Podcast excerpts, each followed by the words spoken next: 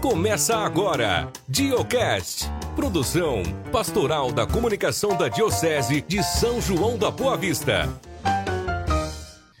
Olá, boa noite, seja bem-vindo. Começando mais um episódio do Diocast, aqui nos canais de comunicação da Diocese de São João da Boa Vista. É um prazer estar chegando até você que nos acompanha pelas redes sociais, para você que está ligado com a gente no YouTube, no Facebook e posteriormente assistirá também cortes desse podcast no Instagram.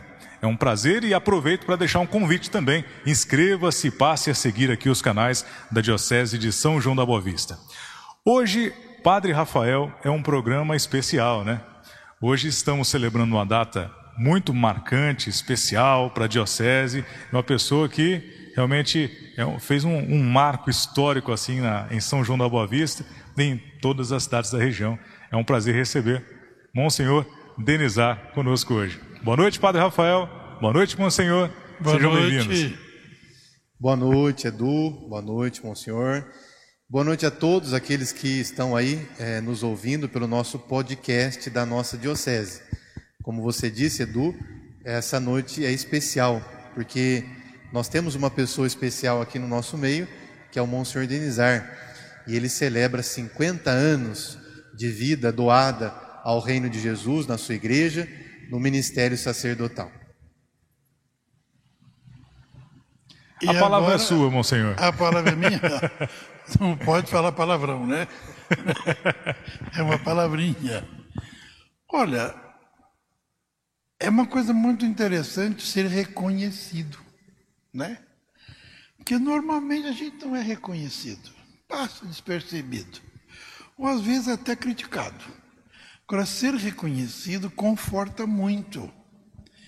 A gente nem esperava tudo isso, né? E até agora o pessoal tem feito assim, por exemplo, a prefeitura me deu esse, esse título lá, lá na, na fonte. Fonte de água foi o primeiro elemento que Deus fez, né? Foi água. É água. E fonte é de onde sai as coisas. Fonte de água e luz. Não é muita coisa, né, senhor? É o que o padre tem que ser. Fonte de vida e luz. Depois, assim, um grande respeito, porque não só a prefeitura, mas as pessoas concordaram, que me deu assim, muita alegria, que a prefeitura passou, tá bom. Mas a, a comunidade falou assim, isso ainda é pouco, pelo que o senhor fez, né? Então eu falei aqui na reunião, lembrando Cristo, né? Porque a gente dá umas voltinhas, mas chega lá. é ele que aguenta o tranco, né? Então ele falou assim: se vocês não acreditam, não acreditam no que eu falo, veja o que eu fiz. As minhas obras atestam meu favor. É muito legal. Pode falar, as minhas obras atestam meu favor. Aí nós entramos num outro setor que fala assim, diante de fato não tem argumento. Quer dizer, uma palavra que eu falei pode ser muito bom, mas né, pode também não corresponder. O que fez, fez, né? Isso é muito interessante. E o Cristo falou isso. Veja o que eu fiz. As minhas obras atestam meu favor. Poder fazer isso é muito bom. Então, você que é padre mais novo, Pega esse caminho que dá certo. Você vai fazer 50 também, né? Quantos anos você tem agora de padre? Eu tenho 10. 10. Falta só 40. Só 40. Será que eu chego lá? Chego, né? Claro que chega. Um dia depois do outro, com a noite no meio, bem dormida, você chega. Você é casado e tem filhos. Sim. Mesma coisa. Chega no fim da vida, papai fez isso, papai fez aquilo. Aquilo marca, né? Sim. O que a gente fala ajuda, mas o que a gente faz marca muito, né? E ser reconhecido é uma coisa muito importante, porque o, o, o Cristo deixou bem claro isso. O filho do homem vai sofrer muito. Aí ele coloca que vai ficar sozinho, né? Meu Deus, meu Deus, por que me abandonaste? Quando não é reconhecido, é um sofrimento muito grande. E quando é reconhecido, dá alegria de viver, dá esperança, dá coragem, e aí vai. Até uma vez eu falei com o pessoal aqui, vocês são espertinhos, né? Porque chega e representa tudo que eu fiz de bom para fazer mais. é uma forma de estimular o camarada. Né? Então eu estou muito bem nesse sentido, graças a Deus. Os colegas padres também. Então é muito confortante. O senhor tem muito reconhecimento, né? não só aqui na sociedade, em São João da Boa Vista, da comunidade paroquial, mas também entre todos os padres da diocese. Né? Grande parte dos padres da diocese, o senhor foi professor, o senhor foi diretor espiritual, né? E eu me lembro de uma frase que o senhor usava, o senhor dizia, perguntava para a gente, né? Logo no começo da filosofia. Vocês têm certeza que é esse mato que vocês vão lenhar? então, todo mundo ficava meio assim pensativo, né? E aí, então, gostaria que o senhor contasse um pouco dessa história vocacional do senhor, né? uhum. né? Mais o começo, é, quando surgiu a vocação, até a ordenação de padre, depois até vim aqui é, para a Diocese de São João. Isso. Eu falava isso para eles, veja o mato que você vai lenhar, porque entrar... Isso porque eu, eu derrubei mato de machado, legal. Eu sei, né? Eu derrubar aquilo tudo para depois plantar café, é, não é brincadeira. Então eu falei para eles, ainda falei assim, vocês não vão enganados, né? Se um dia enroscar, você sabia? Então comigo foi assim, eu é, nasci na fazenda do meu avô, na casa do meu avô, porque naquele tempo morava junto na casa do pai, né? E já começou aí, demorei muito para nascer. É, minha avó achava que eu ia morrer, ia nascer morto. A parteira falou assim: não, já chorou, mas a cabeça dele parecia um pepino. E hoje o que eu mais faço é resolver pepino. Né? Aí eu fui crescendo. Com nove anos, veio o padre Jaime Luiz Coelho, parente do meu avô, né, paterno, de Roma, recém-ordenado celebrar uma missa. E falaram que eu ia ser padre. Não sei porquê. Eu falei, não, não vou, de jeito nenhum. Passou aquilo. Mais tarde eu entrei para a congregação mariana. É, meus pais falaram assim: olha, o que nós sabíamos já ensinamos. Agora você procura a igreja. E eu comecei a rezar de pequenininho. Minha mãe falava assim: segura os quatro. Vai um, pai, nome do Pai, do Filho e do Espírito Santo. Nós segura um, só dos quatro. Pai, Filho, é, pelo sinal, né? Pelo sinal da Santa Cruz, Deus Deus Nosso Senhor. Em nome do Pai, do Filho e do Espírito Santo. Nem sabia lidar ainda. Depois, vai para a igreja porque nós não sabemos mais nada. Agora, vai para a igreja. Meu tio Luiz, irmão do meu pai, que convidou para a congregação mariana, era um movimento de igreja na época, e eu entrei logo fiquei vice-presidente. Foi dar, já deu certo lá o negócio. Né? Gostava muito de falar, de estudar. Pensava em me casar porque era o jeitão do jovem de roça, né? Eu quero me casar, quero ter dez filhos, cinco homens, cinco mulheres, todos bonitos. Tinha que ser, né? Mas depois, esse padre passou fazendo propaganda, quer dizer, não é bem propaganda, falando da vocação sacerdotal. E ele disse assim: o Cristo convida os jovens, os mais generosos vão. Essa palavra generoso mexeu comigo. Eu nem sabia o que era. Mas pelo contexto, né? Generoso é um cara corajoso, dedicado e tal. Acho que está tá dando certo para mim. Porque eu não me conformava com aquele pouco que era. Queria fazer mais coisas. Gostava muito de roça, mas aquilo é pouco, né? Aí um padre daqui do, do, dos Socorro foi pegar missão. E ele era assim muito tranquilo. Vós estáis vendo, meus irmãos. Aí falar da vocação outra vez. Mais ou menos a mesma coisa. O Cristo chama os jovens para ser padre, pregar a palavra de Deus e ajudar. E foi falando, foi falando.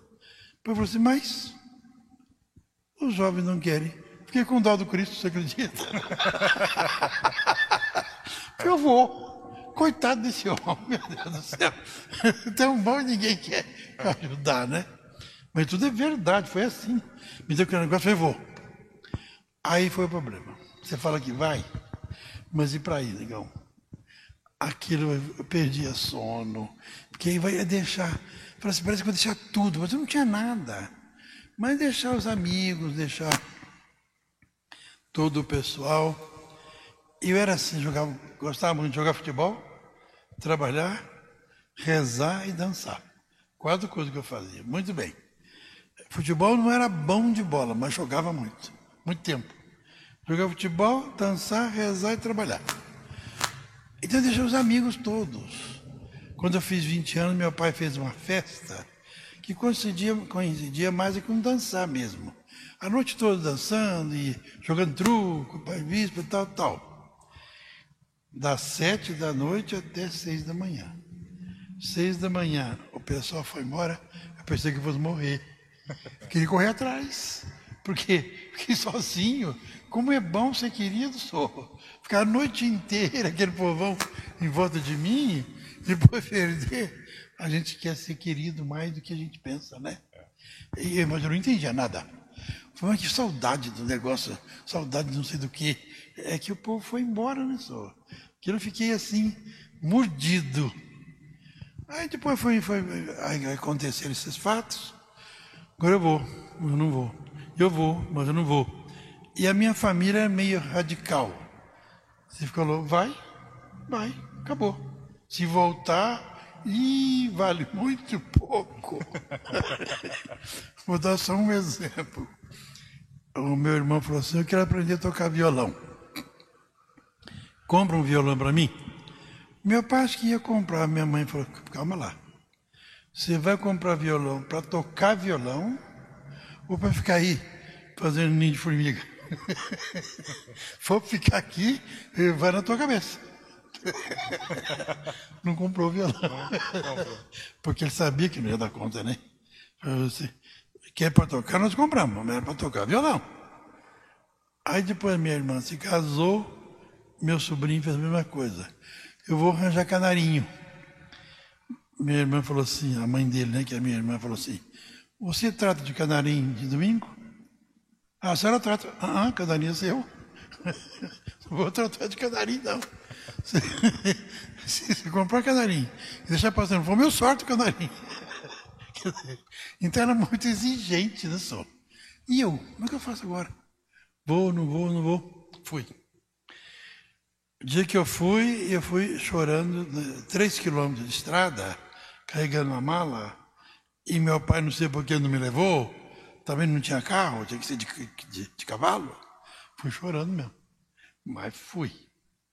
Com 22 anos, naquele tempo entrava no seminário com 12, 14, 15. Então aquela meninada. Era Em qual cidade, Monsenhor? Em qual cidade, Monsenhor? É Ribeirão Preto que eu fui. Ribeirão Preto. A minha cidade natal é Cristais Paulista.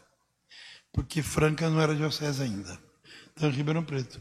Rua Rui Barbosa, 1032. Não esquece nunca mais. Chego lá, meu Senhor do céu. Um prédio velho, não conhecia ninguém, então, mas vou ficar aqui, né? Tem que ficar, tem que ficar aí. Ia em fevereiro, só voltava em junho. Ficava lá o tempo todo. Aí eu fiquei me angustiado, né? E fui falar com o diretor espiritual. Era Padre Picão, que depois ficou bispo aqui, o primeiro bispo daqui. Fui falar com ele, que eu fiquei no Eu não falei que estava com saudade da namorada. Falei só que é da minha mãe. saudade de casa, aquele negócio todo. E eu pensei que ele fosse falar, oh, meu filho, ser padre é bom. Pensei isso, né? Você quer ser padre? Quero. Na sua casa ficar padre? Não. Então. Pegou a mão e foi embora. Uai, mas esse negócio aqui é esquisito. mas lá em casa era mais ou menos assim, né? Duro, lá vai eu. Latim, difícil aprender. Aí quando foi, isso foi em, fe, foi em fevereiro. Mas em janeiro, esse padre Jaime ficou bispo.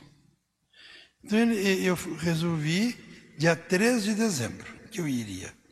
Fui dia 25 de fevereiro. Nesse entremeio, dia 20 de janeiro, esse padre ficou bispo.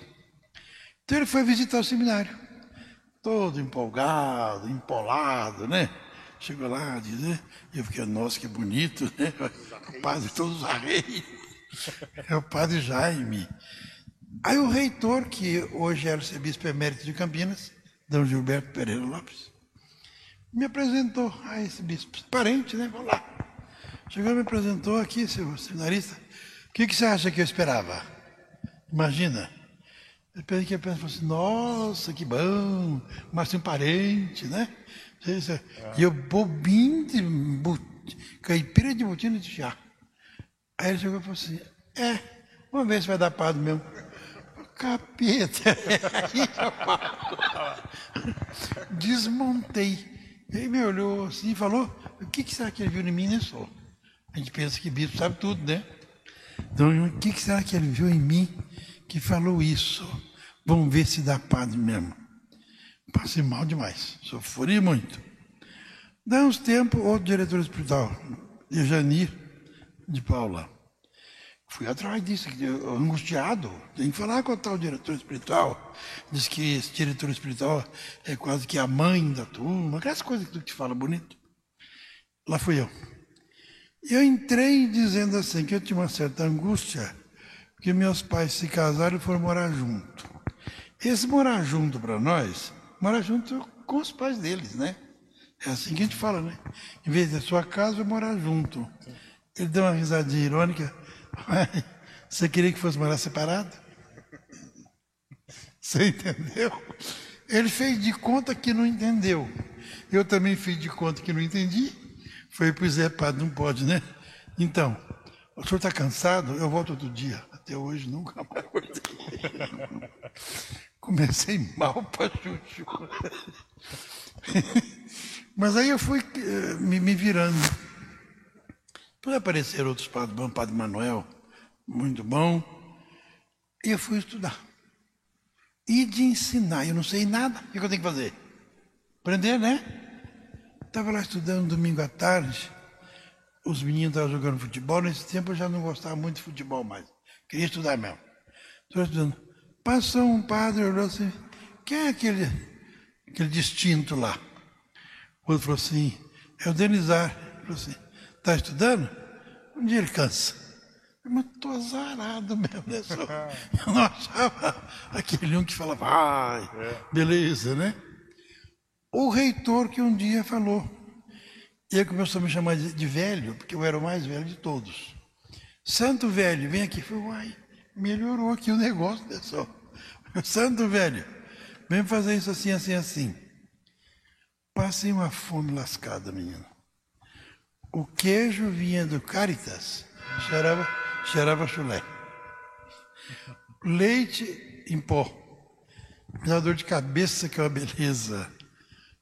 O arroz, o engasga-pato. E o feijão parecia cascalho. E não foi só eu que reclamo porque o Augusto Zanini, que era de Sertãozinho, seminarista também, fiz italiano também, que um pouco que nem eu, um dia pegou o bullying assim, jogou em cima da mesa. E pegou a mala e viu um trem e foi embora.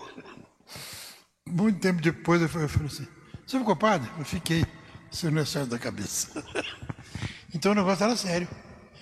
Aí o padre Emílio, que hoje é bispo também, é emérito já, né? Melhorou a comida. Aí o, o, o reitor veio e falou assim: guarda uma travessa de arroz. Eu guardei para mostrar para ele. Mostrei falei aqui. Ele falou assim: é, podia ser mais humilde. Não passar fome. Bom, um dia Deus me ajuda, né? Foi em setembro, tive que ir para casa. Eu não, fui emagrecendo, emagrecendo, eu não, mas eu não falava nada, porque eu achava que o padre sabia tudo, né? Aqui ia aguentar mesmo. Mas aí Deus me ajudou. Passando para Brodowski, o seminário. Lá eu lavei. Porque tinha vaca, eu ajudava a tirar leite, eu sabia, bebia leite. Tinha abelha, eu ajudava mel. Tinha uma granja de galinha, eu ajudava a beber ovo. Leite, ovo e mel. Tive que me virar, eu ia ficar doido. Mas eu não era acostumado com óleo, gordura de porco. Então aqui não estava bom. Aí tinha uma irmã lá falou assim: Nós tem uma irmã aqui que não come óleo, só gordura de porco. Eu vou trazer para você. Falei, ah, escondido, hein? Aí eu punha, pegava gordura de porco e jogava em cima da comida assim, que nem, que nem óleo. Eu pastei, pastei mesmo. Mas os outros parece que não sofriam, acho que eu que sou errado. Né? Mas sofria assim, de vez em quando ia-se embora. É, na minha turma eram 42, formaram quatro. É, então, ia embora mesmo, né? Então, formamos quatro. Três já morreram, estou eu aqui. Então foi assim uma vida muito difícil, até que chegou o concílio. Aí foi o barulhão danado. Porque mexeu com tudo, né só. E vinham os, os padres contando o concílio, mudou, mudou muito, que era latim. Outra coisa que vocês não podem imaginar. Eu era jogador de bola. Da fazenda, fazenda. Short, camisa. Chega na, na, na, no seminário, jogar futebol com calça jeans. Mano, isso aqui, é um, isso aqui é um absurdo. Aí depois de um ano, o reitor deixou jogar short. Ganhou lá um short, começou a ganhar futebol. Então eu passei por tudo isso. Foi uma experiência muito pesada.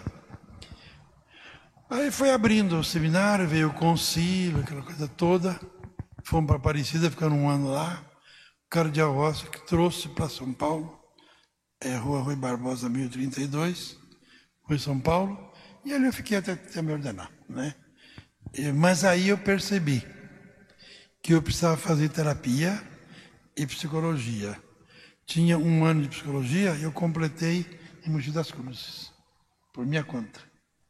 E eu queria fazer terapia, mas não tinha dinheiro. Meu pai era, tinha pouco, o seminário não dava, trabalhei de pontando meia sola em sapato. Pegava um pé de ferro, punha aqui no colo, ali na Silva Bueno, duas ruas abaixo da Espiranga, pegava um rolo de, de, de, de sola, sapato grosso assim, põe nas costas e vinha. Chegava em casa, cortava, botava de molho, batia o martelo, punha, cortava, rezava. Então, para os padres, para os alunos, tirava meu dinheirinho. Trabalhava no meio do recreio. Aí chegou nas férias, o pessoal foi bom. Quando chegou das férias, estava tudo queimado, né? Falei assim, qual é a praia que você foi? Eu falei assim, falei, a praia do Guatambu. Onde que fica? Guatambu é um pau que faz cabo de enxada. Capinar café, legal. E ganharam um dinheirinho. Porque eu queria estudar muito e me estudar. Porque eu achava que eu era um pouco temperamental. Mas não vai servir para padre, né? O padre tem que ser bom, e eu era esquentado, que era uma coisa. Esquentado porque era sofrido, né? Você está agredido, você agride. É. Então eu fui e me ordenei no, em, em, em abril de 1970. Eu ia me ordenar no fim de 70. Em abril eu fui atropelado. Eu, a Kombi falou para passar, eu fui passar, o Fusca me pegou, quebrou a perna fratura exposta aquela encrenca. E o médico errou. Aí eu fui me ordenar em vez de dezembro, em outubro. Foi atrasou ainda. Falei, agora que eu não vou fazer boda de nada. Está aí, boda de ouro. Viu? É acreditar. Você crê em Deus, marca o rumo e vê o prêmio a ser recebido, você aguenta, senão não aguenta não.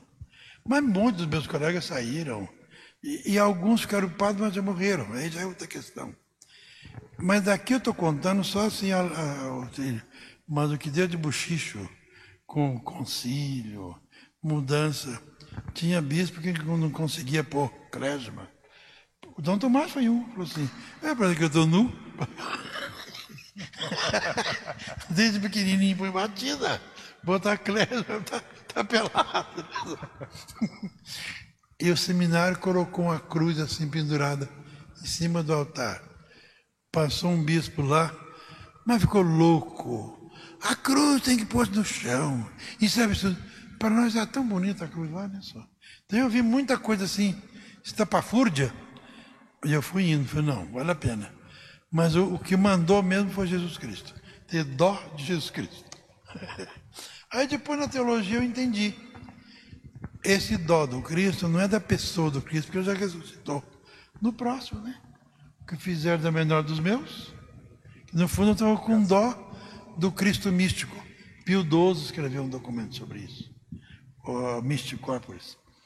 Aí eu fui entendendo, acho que eu não sou tão doido não.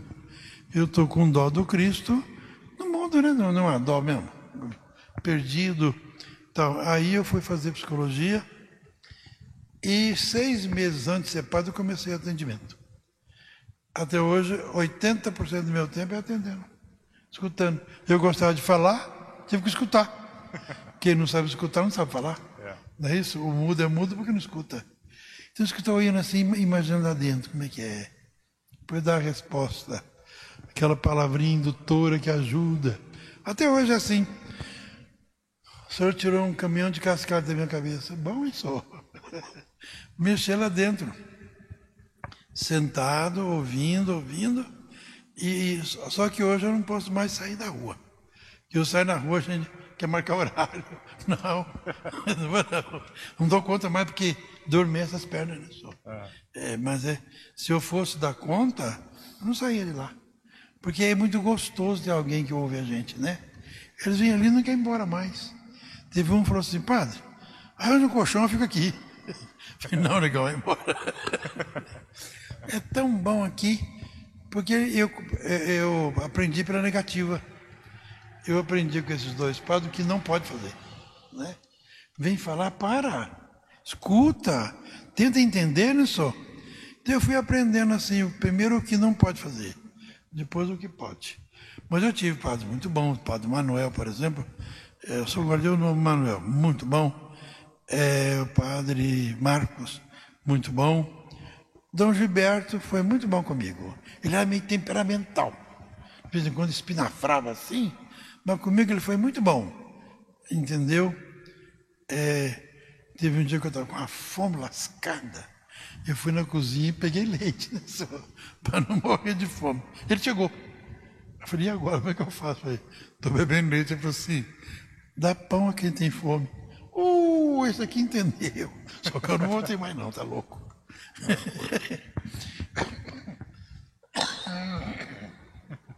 Mais ou menos foi isso que aconteceu. O, o caminho foi esse. Quantas histórias bonitas, né? E aí o senhor ordenou padre, e aí o senhor foi trabalhar numa paróquia, o senhor foi para algum lugar específico. Aonde foi o início assim do ministério do senhor, de padre já, ordenado? Esse foi outro problema.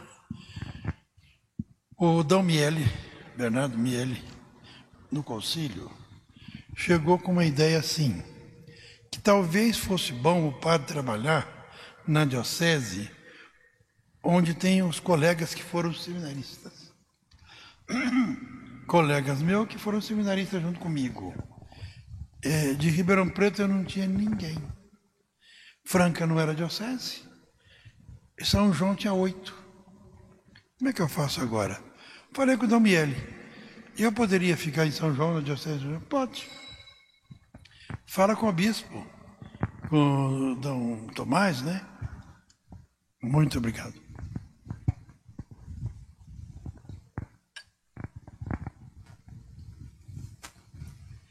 Um copo de água fria que for der para alguém vai ser recompensado. Não é assim que o Cristo falou? Está aqui. Então fala com o Dom Tomás. Tá bom. E nesse ínterim sai José de Franca. Eu já estava encardinado aqui, né? Então foi que eu vim para cá porque aqui eu tinha os colegas.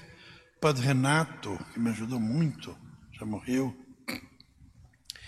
É, o Corno Darcy, o padre Moraes, o padre Antônio de Souza Pinto, que morreu também agora, o padre Trevelato. É tudo amigo meu, né? Então ficou mais fácil uma ideia assim para ajudar. Porque cair sozinho numa diocese com padres que você nunca viu, seria mais difícil. Foram tentativas do concílio, né? Cheguei para Dom Tomás. Em, em São José do Rio Pardo, tinha um monsenhor já, um monsenhor Adalto, bem velho, com reumatismo. Mas ele morava com a sobrinha, casada, dentro da casa dele. E o marido da sobrinha é que gerenciava tudo. E tinha duas, duas filhas. Era um ambiente meio esquisito. Então, Dom Tomás falou assim: Olha, se você for para Divinolândia, você já entra como parco. Mas você me resolve um problema. Se você for para São José, você me resolve dois problemas. Porque em Divinolândia, os padres de Pinhal quebram um galho. E São José ninguém quer. Né? Falou. Eu fui feito para resolver problema, né? Então eu vou para São José. Não conheci ninguém. Morei um ano com ele. E a, a, o problema lá era a, a, né, a sobrinha e tal, tal. Não tive nenhum problema. Só na primeira semana que eu tive que dormir no carro. Porque ele não deu chave para mim. Eu cheguei um pouquinho mais tarde, tinha que chegar até às nove e meia. Eu cheguei às dez, fechado. Dormi no carro. Você pensa que é fácil? É. Aí, mas depois alguém ficou sabendo, me deram uma chave e eu fiquei lá. Tinha umas cachorrinhas dentro da casa. A cachorrinha foi assistir na porta do meu quarto, eu fui sair, pesei, aquela coisa toda. Mas a, a sobrinha dele, que era dona da casa, excelente comigo. Depois então, ela ficava esperando eu chegar com um biscoitinho, um bolo. Aí ela ia contar a história dela, que ela repetia opção de vez. Mas não custa escutar, né? Me tratavam muitíssimo bem. Aí meus pais ficaram sozinhos, meus irmãos casaram. E meu pai lá sozinho, meu pai com Parkinson. Minha mãe sozinha no sítio. Vocês querem morar comigo? Vai, o que eu vou fazer? Só que os senhores vão morar comigo. E não eu com os senhores. Uhul. Serve? Serve. Aluguei uma casa, trouxe. Para a casa paroquial foi um alívio, né? Que aí eu deixei livre. E lá fiquei oito anos assim. Aí ele morreu. Aí tem um pontinho que vocês não contam para ninguém, viu? Vocês não contam? Vocês também não contam? Vamos guardar segredo. Dom Tomás sempre me tratou muito bem. Mas terminou o sepultamento, aí o velho tinha falado para mim assim, filho, eu vou morrer logo. Lá na cripta tem uma, uma, uma panela e um túmulo. Eu vou no túmulo. Depois, quando você morrer, você passa meus ossos para a panela e você fica com o túmulo para você. Olha, que presente. Então, Tomás chegou não me perguntou nada. Bispo faz essas coisas, viu? E não tinha que perguntar. Ué, o Cristo chegou, foi ver os, os pastores, viu como é que depois eu sou o bom pastor, né? Partiu dali. Não, não perguntou nada, não. Chegou assim tudo mais. E a família do, do, do Monsenhor Adalto, não porque não vai pôr o tio lá no meio daqueles ratos, porque está todo sujo. Era só limpar, né? Aqui também no, os padres não estão enterrados aí. Não porque tem que ser enterrado na igreja, porque foi ele que fez. Dom Tomás mandou enterrar na Capela do Santíssimo. Está lá. Quem é o responsável? Eu era vigário paroquial. Chamei o pai do Conde Darcy, que era pedreiro. Falei, mete a marreta. Então o defunto aqui, todo mundo chorando aqui, o pedreiro lá. Deixa rodar. Chegou, chegou a hora do sepultamento. Acabou de sepultar. Chegou na sacristia, tanto mais, é, ao lado do cônego, era cônego Renato, assim, a paróquia está vaga. Aí é que é o capeta que eu falo. a paróquia está vaga. Capeta! Oito anos aqui. E, porque ele falava assim, né? Como é que vai lá? Muito bem. Continue dizendo assim. Eu continuei oito anos dizendo que tudo bem. O outro morreu. O que, que você acha que eu estava esperando? Uai. Eu ofereceu para o outro. Aí eu do, o moço do Cônigo Renato na falou, não, o Denizar trabalhou, ele fica aí. Eles que resolveram, né? Aí também ficou. Me deu posse Então eu fiquei oito anos de vigário paroquial, depois eu fiquei mais 12 de pároco. Aí então, quando eu fiz casa de Nazaré, estava aquela beleza, já tinha onde. Porque eu sempre fiz curso de formação de jovem. Todo domingo, das duas às seis, tinha curso. Eu chamava médico, advogado, para falar as primeiras vezes, e eu terminava com o Evangelho. E, mas foi assim, formou muito, viu? O primeiro encontro de jovens da zona rural tinha uns 300 jovens, que morava tudo na roça, hoje não é mais assim. Estou tudo trabalhando. Aí agora chegou, eu, eu tomei a posse, 12 anos depois, quando estava a casa de Nazaré, você conhece, né? Você conhece também? Sim, sim. Então, prontinha, falei, agora estou tinendo. Chega dando a Deus aqui numa reunião, botar a mão em mim assim, assim, é catedral? Falei, que catedral? Eu nem sei onde tem, eu não vinha muito aqui. E catedral? Falei, por que que é isso? A catedral. Preciso do senhor aqui. Falei, ah, então eu vou. Na, na, próxima reunião do outro mês eu dou a resposta. Não, não, não. Tem que ser segunda-feira. Porque o Luiz já estava no método bispo. Eu fui chorando daqui em São José, chorando mesmo. Cheguei lá, minha mãe eu falei assim, o que, foi? Mamãe entende isso. O é. que, que foi? Nada, eu estou cansado. e agora, o que, que eu falo? Promete obediência com a mão no meio das pernas? É um negócio que precisa acabar, viu? Vocês precisam trabalhar com isso. Promete obediência a mim e aos meus sucessores? Sim, tontão. Agora tem que ir. Falou, está falado. Segunda-feira eu vim e falei, está pronto. E agora, legal? Quando eu falei, mas foi um alvoroço tão grande. Queria vir aqui, eu falei, não, a palavra é minha. Até quando eu tomei posse, outra coisa, vou tomar posse, não tinha jeito. Tomei posse da catedral na, na paróquia do, do Perpétuo Socorro. Porque não tinha catedral. Não tinha catedral. Só o telhado, isso aqui era um, um poste de ferro.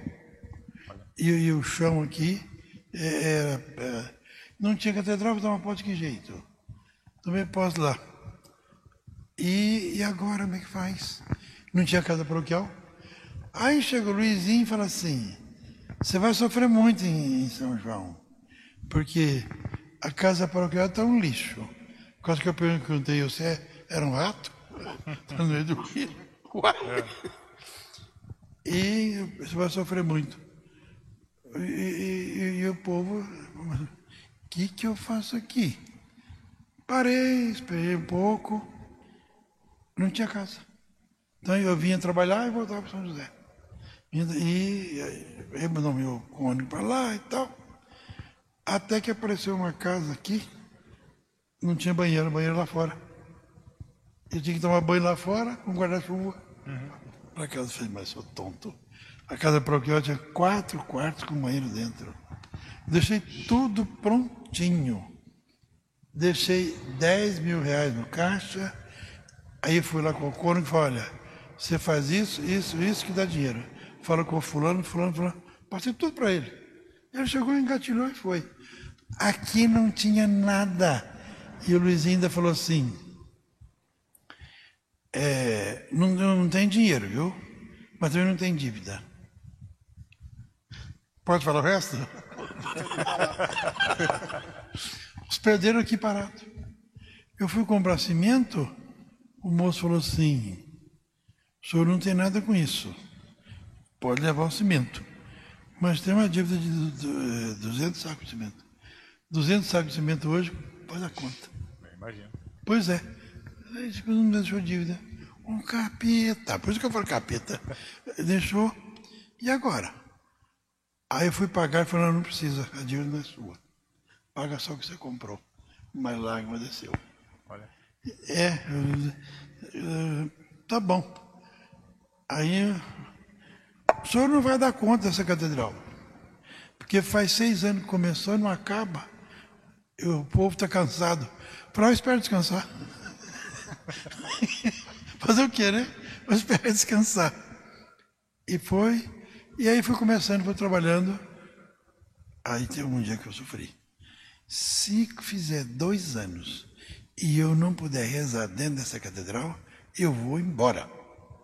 Não sei nem para onde, mas eu ia mesmo. Não estará contigo, vou embora. Quando fez um ano e onze meses, eu estava rezando aqui dentro. Sem pintura, mas já estava prontinho já, né? Tem mais alguma coisa? E, e Monsenhor, pensando nessa. Voltando lá em São José do Rio Pardo, nessa formação que era feita para os jovens, para a zona rural. Muitas vezes o senhor se lembrava da infância também lá na zona rural oh, e, e, a oh! falta dessa formação oh, na infância do senhor? Diretão.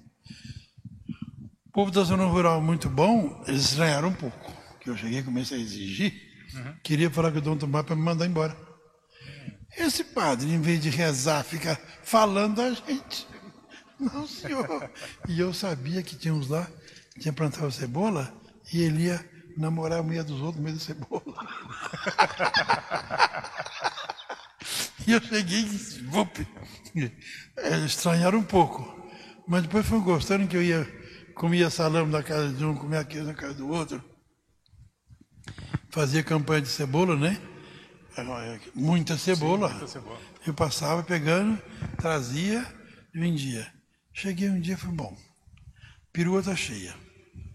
Para eu ir em casa almoçar e depois voltar, não tinha levado uma piruada já, fazer outra. Falei, ah, vou pedir a comida aqui. Eu, o padre Mauro, estava junto, era seminarista ainda, né? Caetano. Falei, eu falar para a dona Maria, tem uma galinha cantando ali, para fritar uns ovos daquilo lá. A galinha está cantando. Ela está tirando pão do, do forno, nós comemos pão com ovo. E quando eu, eles falam, você está ficando louco? Eu morro de vergonha. Eu falo, não, eu faço eu, eu peço. Mas depois que eles comiam. Aí eu fui ficando amigo, né? E do pessoal, fazia campanha de cebola, fazia quermesse, etc., para reformar a, a, matriz, fazer o centro comunitário, que hoje é paróquia, e fazer a, do São Cristóvão. Inclusive a, a, minha paróquia, Nossa Senhora do Rosário de Pompeia. Aí, é sua? Sim, sim. Nós que fizemos. Hoje com o padre Mário Marcílio, né? Pois é. Mário Sérgio. Veio meio, meio assim, centro comunitário, com escola também ali, foi muita escola. Depois virou igreja, né? Tinha uma rua atrás, falei, vou pedir a rua, pedi, fiz o salão. Foi assim, muito trabalhado, né? muito, muito. Mas o pessoal aceitou muito. No início estranhou, mas depois eu fazia tudo direitinho. É, a gente percebe que uma das marcas do senhor realmente é isso, né? É restaurar os locais que o senhor vai, é fazer florescer de novo, né? Mas também uma das marcas do senhor é a pastoral do gestante, não é? Talvez com essa ligação na psicologia e a pastoral do gestante, isso é, tem uma adesão muito grande aqui em São João e nos lugares que o senhor passou, né? O senhor é, podia contar para a gente um pouco sobre a pastoral do gestante? Como é que o senhor se empolgou com essa pastoral? Lá em São José eu fiz a pastoral dos namorados. Três anos. Eu acho um absurdo. Quantos anos você ficou no seminário para ser padre? Fiquei oito anos. Então, para casar não precisa nada. É. para casar é muito mais importante, porque é de lá que vem. Da família depende a grandeza do altar. Não é isso? Sim. Eu, a igreja tem umas coisas que não dá para entender, viu? Mas vou criticar também não vou. Então eu fiz três anos de, de, de namorados, todos estão fazendo 45, 50 anos quase. Deu certinho. É, até hoje me, me agradece. Cheguei aqui, eu tentei, não deu certo. O namorado aqui não foi. Tentei duas vezes, não deu certo. Mas aí é João Batista. A criança saltava de alegria dentro de mim. Hein? Tem que ser fiel, não tem? Lá era São José, casamento. Aqui o Batista, gestante. E, porque o, o Cristo fala assim: casa feita na rocha aguenta. O que é a rocha? É o início, personalidade, útero. E ele, certa dia eu liguei Deus João Batista, falei, vou fazer mais João Batista, né? Convoquei, arrumei uma equipe e fomos. Aí, mas foi uma beleza. Para você ter uma ideia, Ontem veio um aqui, menino está com 21 anos, tá belezinha, já está na faculdade, feliz, tranquilo, passou por lá. Eu parei ali na, na escadaria, o moço, oh, estou te procurando um dia. para te agradecer. E eu e minha mulher fizemos pastoral do gestante. Na hora a gente não entendia muito. Depois nós entendemos. Temos duas filhas com mais de 20 anos, formada. É uma joia. Deu certo. Formar, né? E assim um, muitos deles. Paramos agora com a, com a epidemia.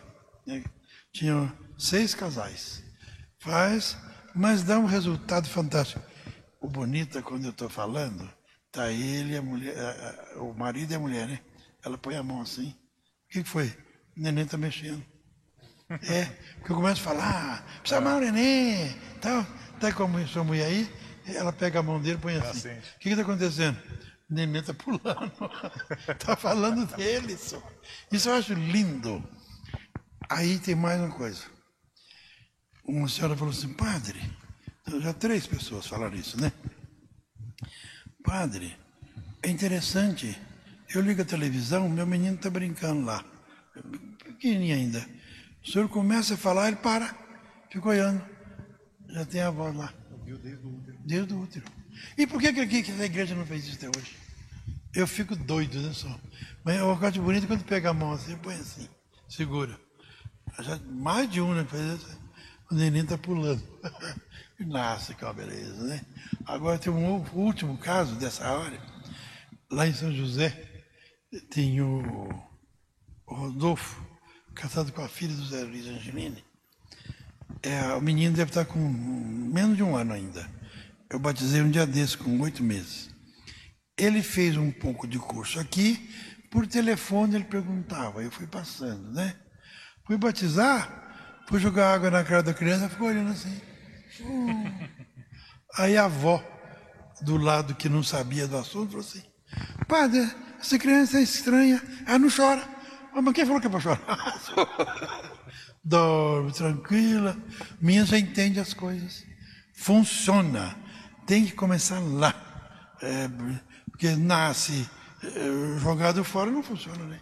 E aqui, se fosse outro tempo, tem o contrário também que Deus me livre. Olha quantas histórias interessantes, né? Realmente, a conversa é tão gostosa como o senhor Denizar que se tivéssemos tempo, iríamos mais, né? Gente, se Deus quiser, a gente vai planejar outro podcast, né? Mas assim, para a gente ir finalizando também, né? É, o senhor é, foi enriquecido por Deus com muitos dons, né? Então, o senhor versa bem na construção civil, o senhor é um bom orador, o senhor é um empreendedor, né? Mas também é, o senhor é um grande defensor da vida, da natureza, né? E aqui em São João especificamente aconteceu um fato, né? Em que o senhor ganhou muito destaque, que foi a defesa é, ali da Fazenda Cachoeira, né? Então gostaria que o senhor contasse um pouquinho dessa história, né? É, do processo, da, das questões que envolveram esse momento ali.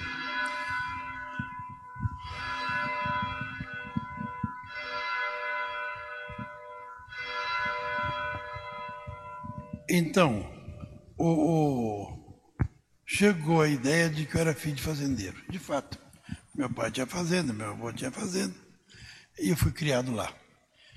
E tem a fazenda Cachoeira. Aí Dom da Deus veio falar comigo, né? E a fazenda? Foi, deixa comigo, né? Eu vou lá. Meu Deus do céu, Nossa Aparecida do Norte.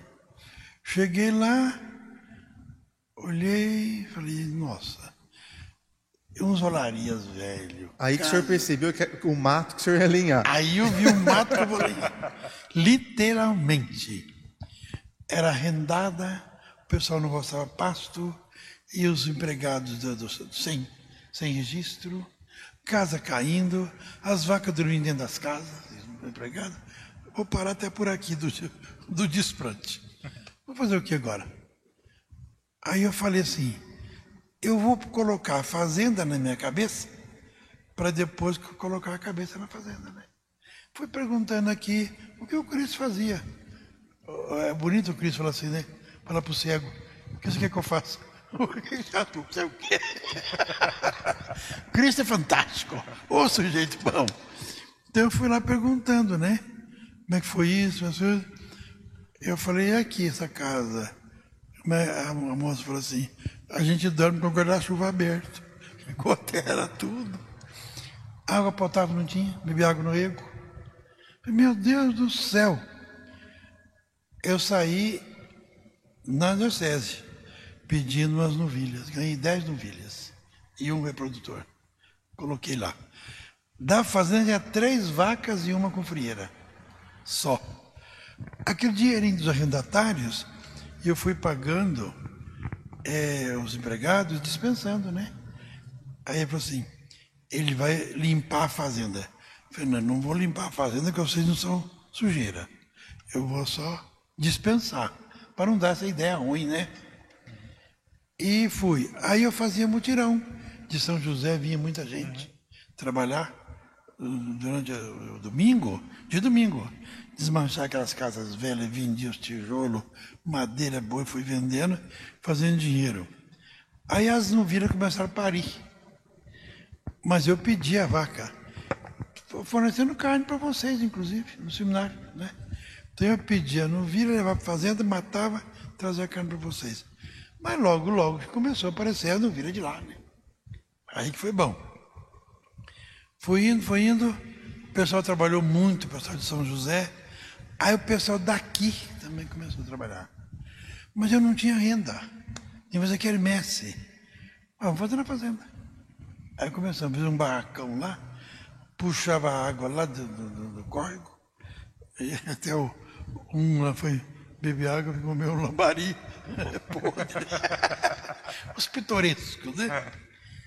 Vou botar uma bomba.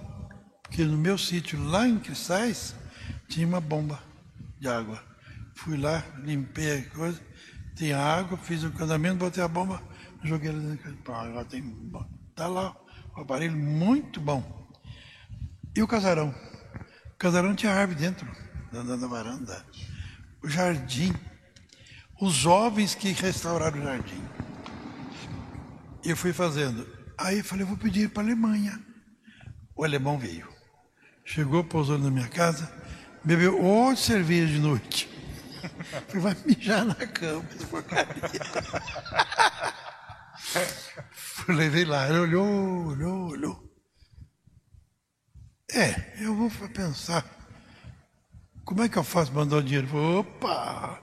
Mandou o dinheiro para eu comprar, para eu formar, terminar. Porque veja bem, a casa era antiga. O pessoal mijava no pinico. Não tinha banheiro. As paredes de pau-pique não pode pôr encanamento. Então eu fiz com o dinheiro da Alemanha os banheiros dentro da casa. Se você, você pode tirar e manchar a casa, os banheiros ficam. Porque tem que cortar para torneira e tal, tal, né? E a água potável entrando dentro. Aí eu falei para ele, depois mais, se eu puder pedir mais, pode?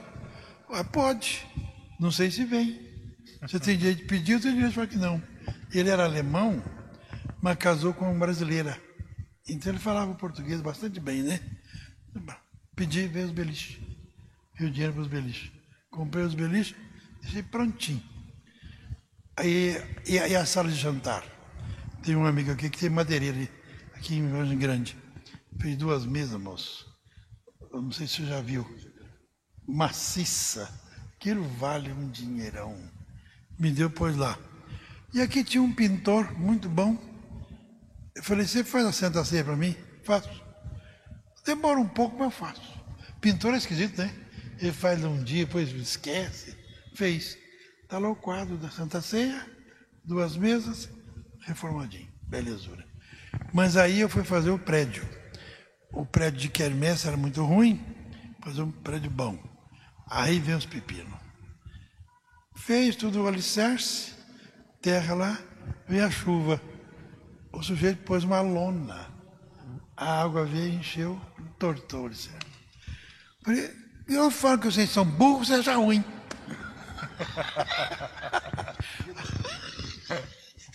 que dia eu fiquei bravo demais. Pô, lona, se deixa a água vaza nisso. Pô, assim, tem que pôr lona em cima, põe embaixo. Segurar a água. Aí eu fiz um jeito, eu mesmo inventei um jeito, fiz umas paredinhas assim, segurou. Então agora vou fazer uma cozinha aqui embaixo para fazer pamonha. Outra cozinha em cima, fiz o salão. Aí quermesse maravilhosa. Ele aqui lotava. Para eu poder acabar de fazer aqui, né? Eu acabar de fazer foi assim, fazenda. Mas aí entrou problema, né? É, tem que fazer o georreferenciamento. Tudo de novo, aquelas medidas todas. O cara começou, não fez direito. Eu tive que arranjar um outro a fazer. Paguei 20 mil reais para fazer esse negócio. Aí eu cheguei numa reunião, estava lá uma cartinha. Tal dia tem uma reunião é, para fazer o negócio da pedreira, não sei o que, Matiello. É, é, Matioli, porque aqui tinha Matiello. Era Matioli. Então eu disse, moço, pediu para quem? Para ninguém. Falei, vai que Dom Davi deu licença, né? Foi perguntar, não. Aí vai, uma reunião. Essa foi bonita. Aquela reunião assim toda. E que o pessoal entrando naquele salto alto, tó, tó, tó, tinha um coquetel para começar a tirar granito, pedra lá. Eu tô dizendo, aí teve uma reunião antes, eu peguei o papel e mostrei para uma moça que ela é advogada de meio ambiente. De jeito nenhum, padre. Isso não pode. Eu falei, então você vai na reunião terça-feira. Deus ajuda. Eu tenho certeza disso. Aí ela foi sentando do meu lado ali, nós lá. E ele empolado. Tirar granito, a pessoa, olha, eu não aguentei, né, só? Eu queria chegar no fim, que foi ferver. Sangue queimou. Foi, por favor. Isso, você não pediu licença para mexer aqui. A Márcia vai conversar com você. Ela chegou e cascou a brasa. O senhor não vai tirar por isso, por isso, por isso, por isso.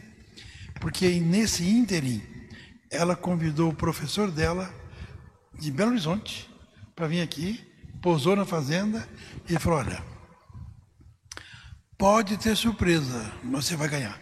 Eu estava todo reforçado, né? Ele é professor de direito. Então, o homem ficou maluco. Acabou a reunião, coquetel virou nada. Aí vai, vai, vai acontecer coisa. Que cantou tudo. Mas, tem mais uns negocinhos que eu não posso falar. Vou deixar passar água abaixo da ponte. então, é, parou, a pedreira está lá. Ia tirar pedra, vira um diabo aquilo. Não. Vira uma, uma região desificada, né? É, ué. Sem natureza, sem rio, nada, sem água, né? sem nada. Depois de acabar com a estrada também, né? Foi assim, foi uma luta diretão, assim. Nossa Senhora. Eu, eu dormia sonhando. Mas... Né? Com tudo. E assim, ó, pra gente chegar ao final, Edu, a gente, Monsenhor Denizar, a gente sempre faz um quadro que são perguntas diretas e respostas rapidinhas, né? Como é que chama esse quadro, Edu? É o papo reto. Vamos fazer um papo reto com o senhor, monsenhor.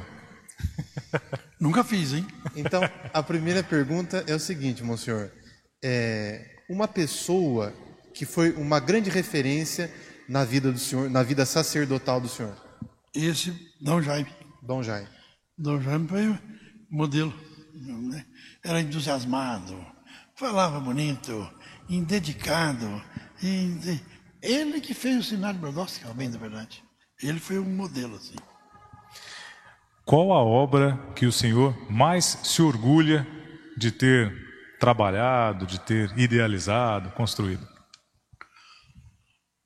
Obra assim, com, com gente ou obra. O senhor que sabe. Eu que sei.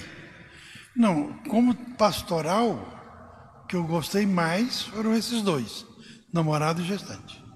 Isso é a minha, minha alegria, né? porque deu certo, é uma coisa que um dia vai, ser, vai acontecer, a igreja vai ter que mudar isso, e essas são essas duas. Agora, a construção é por causa de Nazaré, porque é a primeira casa que eu fiz de formação. Eu acho incrível não pensar na formação, porque a igreja está muito litúrgica. A liturgia da Igreja Católica é a mais bonita que tem, mas não forma, né? É, é, passa, não, não, resolve. Formação assim, é, teria que fazer. Então foi o curso de namorados, e, namorado e gestante. Monsenhor, é, nesses muitos anos de estudo, né, de faculdade, depois também de sacerdócio, né, de professor, é, se a gente pedisse para o senhor é, um livro que encantou é, muito o senhor, é lógico, com exceção da Bíblia, né? O senhor teria algum, alguma lembrança assim de um livro que encantou muito o senhor? Eu gostei muito dos livros do Augusto Cury, porque fala da parte humana. Que a teológica nós já temos, na Bíblia, né, um espetáculo, mas muito sucinta, do, do Augusto Cury. E, e, a outra é do, quando fala, como é que é o nome do autor agora? Do, do, não sei como lembrar. É, oh, meu Deus do céu. É, agora não vou lembrar. É, Psicologia também? Psicologia profunda. Jung? Não. Não? Jung ajudou. Uhum. Mas foi, foi Freud, Jung e tal, mas que sintetizou foi Augusto Cury, né? É Eugênio Munique. Eugênio Munique é um espetáculo, porque ele trabalhou da parte sexual e na psicologia e na teologia. E é tão bom que acabou, ninguém quer interessa, porque não entende. Ele é completamente novo. Para entender, por exemplo, o pecado de Adão e Eva, é fantástico. É, é Augusto Cury e, e, e Eugênio Monique. Esses dois foram. E a Bíblia, cara, né? Depois tem muitos outros livros que eu li e tal, psicologia. O Jung foi muito bom porque ele tem uma psicologia um pouquinho mais ampla do que Freud. Mas Freud é pioneiro, né? Então, eu acho muito bom psicologia e esses dois livros, esses dois, Augusto Cury e esse Eugênio Monique, é Castração e Fúria Masculina. É, é, falo, que é o órgão sexual masculino, e mais sagrada. Quer dizer, é, mexeu lá onde a igreja tem medo de mexer, e tem que mexer, ué, fazer o quê? Tem que mexer. Diz, diz que o Papa João Paulo II tinha uma música preferida. E, Monsenhor Denizar, qual é a sua música preferida?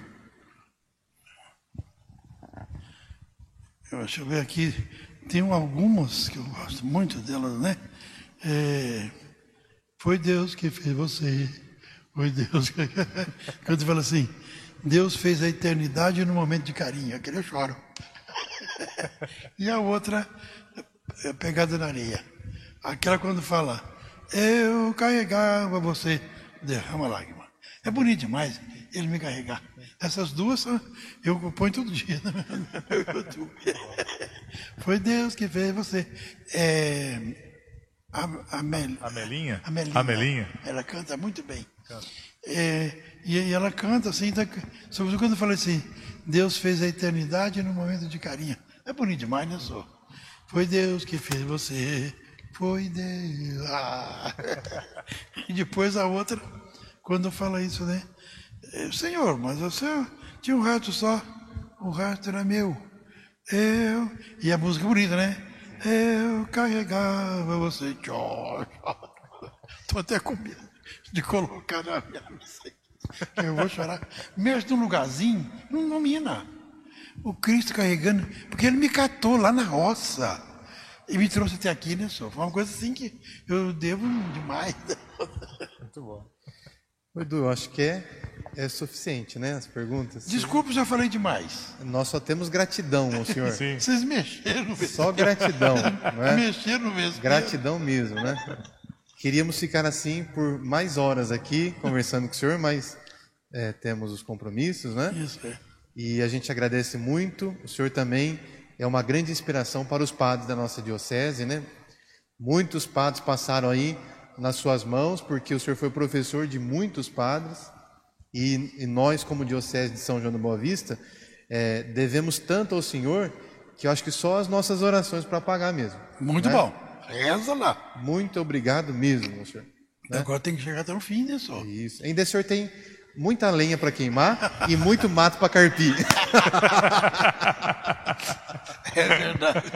É verdade. Uma coisa, a gente fica pensando, Deus carrega mesmo, pé, é. só você deixar. Eu falo sempre para a turma, se você conseguir não atrapalhar Deus, já tá bom demais. Tem uma frase que o padre Rafael costuma dizer que é o mundo mudou bem na nossa vez. Isso. Né? E, e olha que interessante, né? Nós fomos agraciados com essa oportunidade de estar aqui conversando com o senhor hoje, que é uma oportunidade mesmo, é uma, uma graça, uma dádiva. Eu, lá de São José do Rio Pardo, né? Grande parte da história do senhor está lá. lá. Né, o padre Rafael de Vargem Grande, de Mogi Guaçu, representando todo o clero, né? Nessa, nessa, nesse nosso encontro de hoje. E é importante também a gente destacar esse local que nós estamos, né? Oh, a Catedral de São João da Boa Vista. Um né? O Muito Diocast, que é o nome desse nosso programa, né? Diocese, no formato de podcast. Opa! Ele está acontecendo de maneira itinerante. Cada dia nós gravamos e fazemos essa entrevista né, num local diferente. E hoje realmente é histórico, né? Nós estarmos aqui e o senhor ter também tirado um pouquinho do tempo, né, para poder estar conversando Opa! conosco aqui. Ah, vamos, que bom. vamos. O que eu posso fazer, eu faço na- na hora. Foi muito bom. Muito bom. E minha família me respeitou muito. Né? Eu sempre, quando eu falei que ia ser padre, minha mãe olhou assim, até agora não falou nada. Minha mãe falava muito pouco. Ela tinha muito medo de errar. Meu pai só falou assim, você tem idade para resolver. Só tem uma coisa. Se não for para ser padre bom, é melhor não ir. Eu estou tentando.